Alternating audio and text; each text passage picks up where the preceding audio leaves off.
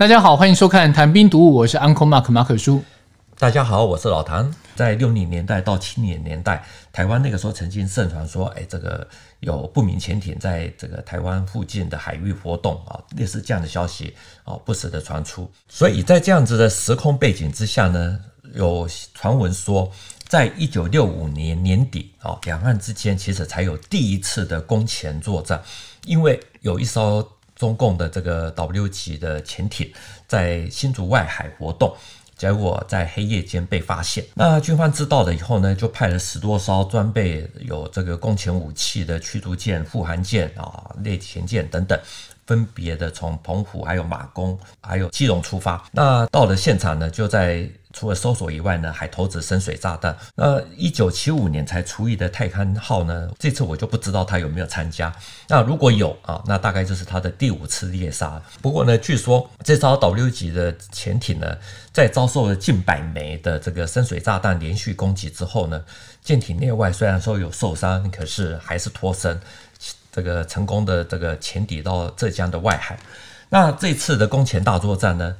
如果是真的，代表台湾的确打伤了一艘，可是呢，对台湾其实这边也是一个打击，因为动员了十多艘的军舰，然后投了近百枚的深水炸弹，却无法集成潜艇，所以代表说我们的反潜能力不够。对对对，才开始要大幅的加强反潜作战能力。如果啊、哦，这个我们还是要讲说，如果一九六五年的新竹香山外海大猎前这个是真的，好，那我们也可以拿这次的行动作为参考组，那了解到说猎杀潜艇真的是非常的不容易，那十多艘围攻打了一百枚都打不成，那么先前太康号打个三枚这个深水炸弹就炸成一艘，打个三枚炸这个又炸成了一艘，就真的是太魔幻了一点，对，就我觉得老谭的。论述有一个很重要，就是它是反向去推论，嗯，去证实说这个消息到底可不可靠。那另外一个，我们从来要证实消消息可不可靠，就是看媒体嘛，是对。但尤其这个事情跟上一集那个巴加米格机相比，媒体报道真的太少了，然后又只有一篇两篇，所以真的非常难去证实。你说的没有错哈，因为在水面下的动态真的很难去证实，所以才会有这种可以做文章的这种空间。就是说，我说打成了就打成啊，因为反正也不会有人出来承认，就是你不会承认，因为已经沉下去了，也不会有出来承认。那回过头来说。潜艇的确是可以给对方的船舰带来很大的心理上的威胁啊。那在水面下伏击呢，出其不意的攻击真的是不好防备啊。所以尽管我们看到台湾这边一直在讲说，哎，这个打沉打沉，可是呢，其实自己也很想要啊，很想要有个几艘。所以国防部的特种情报室呢，一九六三年的时候呢，就透过这个管道，向意大利的民间公司呢购买了四艘可以供两三个人乘坐的这种袖珍的潜艇。那另外还自行仿造了三艘，这也是台湾开始有潜艇的开始。老实讲，因为功能太差，而且有些验收是勉强通过，后来就几乎没办法执行任务。那千辛万苦取得的这些迷你袖珍潜艇呢，在一九七三年的十一月就除役了，那海昌部队也就解散。前后算一算，这样才十年呢，哎，是不到差不多吧？对，不到。以军武装备来讲，这样其实服役的时间很短，对，还所以证明说它真的是很不适合台湾使用，是因为太小，然后有些刚刚讲的就是有些验收是勉强通过，嗯、对。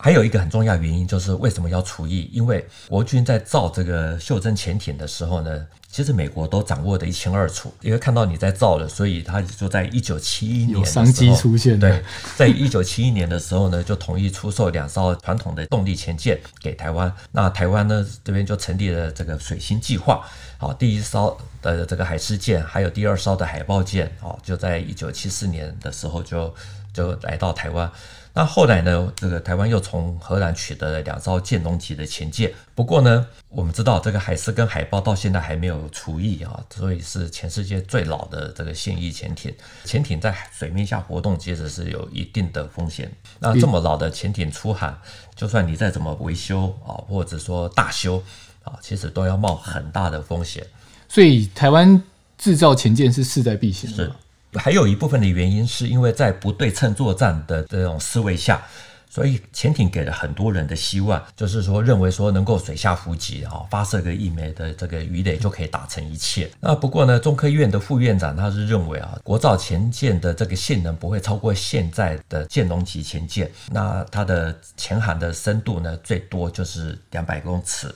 就是这个极限的。但是呢，可以装备各式的鱼雷出任务。那也就是说，到了二零二五年的时候呢，台湾的国造前舰呢，其实还是只能组装出这个一九八零年代的前舰水平，但是可以装备最新的鱼雷。对对，对于这样子的这种说法呢，我们知道，其实所有的军武啊设备或者说军工产业，都是第一步都是要先解决从无到有啊。大陆如此，其实台湾也是如此。可是呢，只要有这个计划的走下去，总是能够缩小差距。那我们也看到，在网络上或者是说有些地方，可以看到很多人会去嘲笑大陆自制的这种潜艇啊，这个说什么性能不好啦，核潜舰出海的时候呢是敲锣打鼓等等。其实我们真的去看这个大陆用了六十年的时间呢，现在的常规潜舰零三九型，这个其实是不断的更新优化，还开发出了这种所谓的外销型的潜艇。那零九三型的这个核子潜舰啊，也是一样的，不断的魔改。那现在还有照片流出，就是说啊，过去凸起的这种大龟背啊，也魔改成小龟壳哦，外形就看起来非常的流线型，就很有一个样子啊。所以我们还是要讲，用正面的思维啊的角度去看待对方，不要自己还不能造啊，就一直在笑对手，因为贬义对手没办法把自己给抬高。好，这个自己的高度也没办法变得会更高。好，那就算要搞宣传啊，至少也要做到说，在战略上藐视敌人啊，在战术上要重视敌人啊。我们也希望后续的这个第二艘、第三艘的这个自制的这个潜舰能够一直的魔改，那台湾的军工人啊也能够拿出一些成绩给大家看看，破除这个现在外界的一些风风雨雨的这种传闻。其实，平常说大陆的前进技术经过这么多年的奋斗，应该有非常大的提升的了。然后、我们先不管台湾的要不要把对岸视为假想敌或怎样，我觉得台湾自己本身就是要急起直追嘛，是你基于一个防卫的立场。对对啊，OK，好。这一集的节目就到这一边。台面图新闻与历史的汇流处，军事是故事的主战场，只取一瓢饮，结合军事历史跟人文的节目。喜欢的话，赶快订阅我们的频道。如果对节目有建议呢，也欢迎在底下留言。再次谢谢老谭，谢谢大家，我们下次见，拜拜，拜拜。